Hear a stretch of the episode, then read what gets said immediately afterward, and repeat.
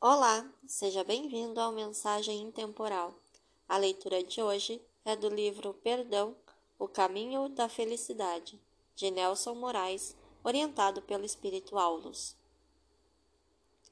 E tendo orado, tremeu o lugar onde estavam reunidos. A prece é um recurso do espírito ainda pouco compreendido. Sua ação está fundamentada no vigor e na fé de quem a realiza. Seus efeitos não acontecem de fora para dentro. É a concentração da força existente em nós mesmos e que atua como catalisador de uma energia ainda maior que provém de Deus. Quando atingimos o clímax da concentração da nossa vontade e da nossa fé, no momento em que a realizamos, seus efeitos podem ser imediatos. Capítulo 10 A prece gerando recursos.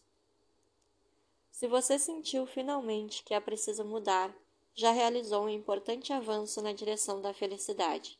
Entretanto, deve entender que a luta é ferrenha. Não conte com as facilidades, porque elas não existem. É preciso muita força de vontade.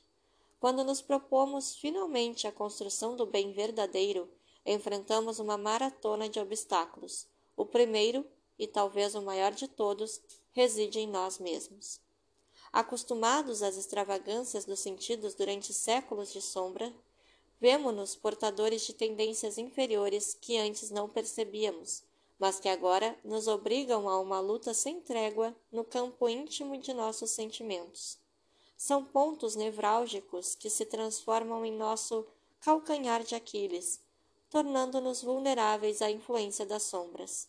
Não obstante tal dificuldade, surge ainda, no campo das atividades terrestres, velhos adversários aos quais nos vinculamos, por vigorosos laços que obedecem às leis de causa e efeito, obrigando-nos a uma convivência difícil e retificadora onde podemos exercitar as virtudes que precisamos desenvolver. Conscientes dessa luta que devemos enfrentar, armemo-nos para o bom combate, tomando como armas a caridade, a humildade, a renúncia e o perdão. A prece, nascida de uma vontade vigorosa e sincera, será sempre uma aliada de valor incalculável. Certa vez, em nossa residência, minha esposa atendeu um telefonema estranho era de um hospital psiquiátrico. Estava nos avisando que uma determinada paciente ali internada estava de alta há mais de três dias. O interessante é que nós não conhecíamos ninguém que estivesse internado, muito menos com o nome que constava da alta. Mesmo assim, minha esposa pediu o endereço da paciente. Se fosse próximo da nossa residência, iríamos informar os parentes.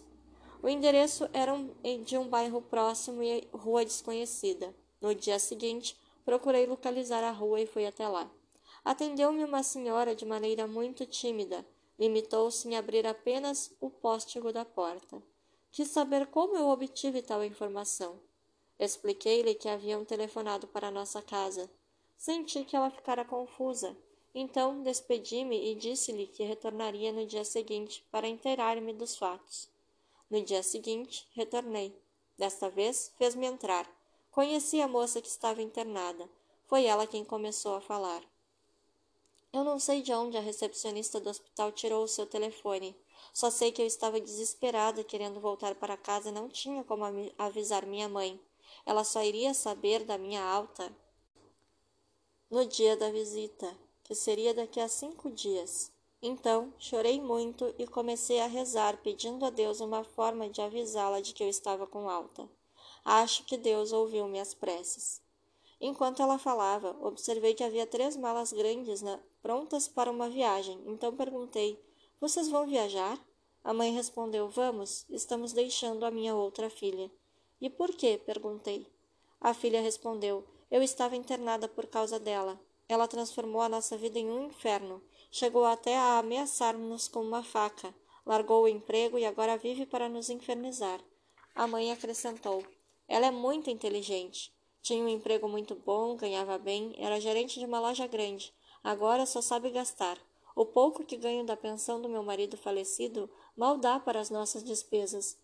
Enquanto ouvia as duas atentamente, senti um amigo espiritual se aproximar e dizer-me que elas não deveriam partir e que deveríamos ajudá-las.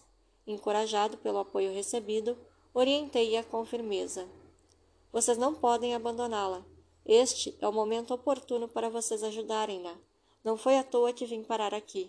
Algum amigo espiritual usou o telefone para nos aproximar. Aconselho-as que desfaçam as vossas malas e hoje mesmo à noite dirijam-se ao centro espírita onde trabalho. Vamos confiar na providência divina.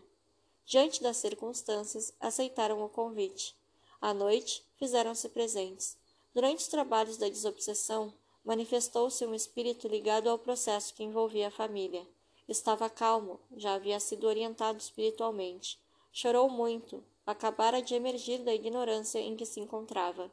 Pediu perdão e se retirou. Conversando com a mãe e a irmã, orientei-as, dizendo que agora faltava a elas se perdoarem mutuamente e que deveriam continuar frequentando os trabalhos e exercitando as mentalizações de reconciliação.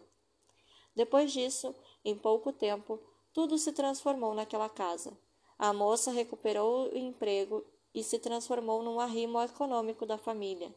Todos os benefícios que essa família recebeu nasceram de uma prece vigorosa e sincera realizada com fé em um momento de dificuldade. Consequentemente, vimos mais uma vez a força do perdão, alterando destinos e transformando a dor e o sofrimento em alegria, amor e paz. Quando nos inteiramos das leis de causa e efeito e passamos a compreender que tudo obedece a leis sábias e justas, tendemos a desprezar o hábito da oração e entregamos tudo nas mãos de Deus. É um equívoco muito grave, pois é através da prece que conversamos com o nosso Pai eterno, assim como fazia Jesus quando se retirava para meditar e orar. Certa vez, uma jovem senhora nos procurou, demonstrando muito sofrimento. Seu marido tornara-se alcoólatra e deixara de trabalhar o único recurso que ela dispunha para continuar se sustentando, e a filha e ao marido era um quarto e cozinha que ela possuía nos fundos da casa e que poderia alugar, mas faltavam os acabamentos para poder fazê-lo. Na época, o centro dispunha de alguns recursos. Depois de verificarmos a veracidade dos fatos relatados, resolvemos ajudá-la. Assim o fizemos.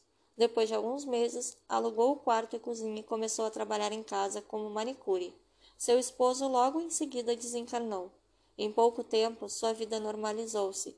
Com o coração cheio de gratidão, começou a participar das reuniões do centro.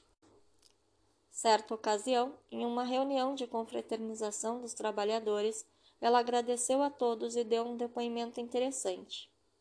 Antes de eu vir a esta casa, estava vivendo uma situação muito aflitiva. Cheguei a sair para as ruas desorientada, sem saber para onde ir. Meu marido estava entregue à bebida e já não raciocinava direito. Minha filha estava sem roupas e quase sem alimento.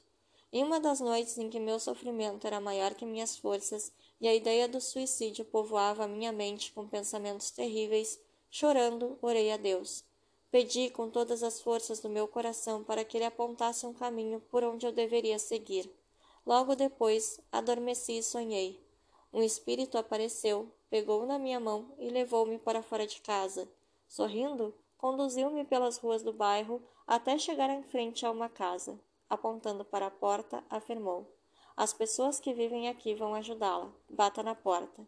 Dizendo isso, desapareceu e eu acordei.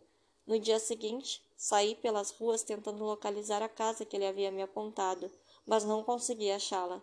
Depois de dois dias consecutivos de procura, saí para fazer a última tentativa. Estava quase desistindo quando, ao passar nesta rua, me surpreendi bem em frente à casa que havia visto no sonho. Era esta casa onde estamos agora. Não contei antes porque pensei que vocês não iam acreditar na minha história, supondo que fora inventada por mim para induzi-los a ajudar-me.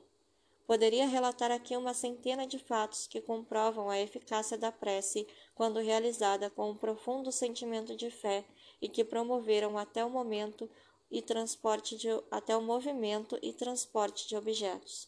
Porém, a finalidade com que abordamos a prece nesse livro é para demonstrar o quanto ela é importante como auxiliar no exercício da transformação dos nossos sentimentos. Obrigada por ouvir até aqui. Tenha um excelente dia.